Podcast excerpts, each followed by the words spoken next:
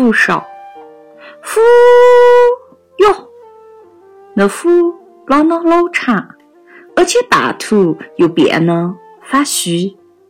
然后哟那啥然收尾多好听的符哨啊。我宽宽的江水上手穿过地方悠长的鸟鸣不过也放那些大鸟的翅膀在逆风穿飞时发出的声音。很快，江那边翘学的对门山上，往后游泳的松林上传来回声，也是隐约的一声“呼哟”。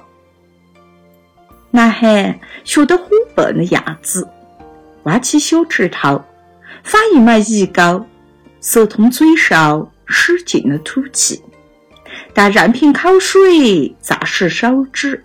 他只听得自己嘴上发出低沉浑浊的“呼呼”声。你手指足深喽，阿华说。阿华的指头灵巧呢，发一支口琴。男孩又做一遍，还是吹不响。怕是又犯浅喽。弯脖子阿英说。他自己先示范的吹起来，而且故意拖得老长，按阿英说的做，也是吹不响。阿华、阿英一起嚷：“只怪你气又吐了太多，胡削那种赞嘛！”又练好几遍，男孩还是吹不出那种清脆响亮的曲调。半死喽！他们说，两伙伴没得了耐心，觉得抖草似呢。两人各自扯一批草叶摆嘴上，又哩哩啦啦的吹山歌调子。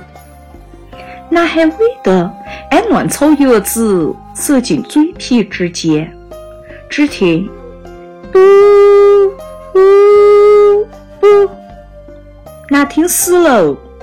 画一片金竹叶，呼那一声尖叫，闹起竹叶子破的喽，半死喽！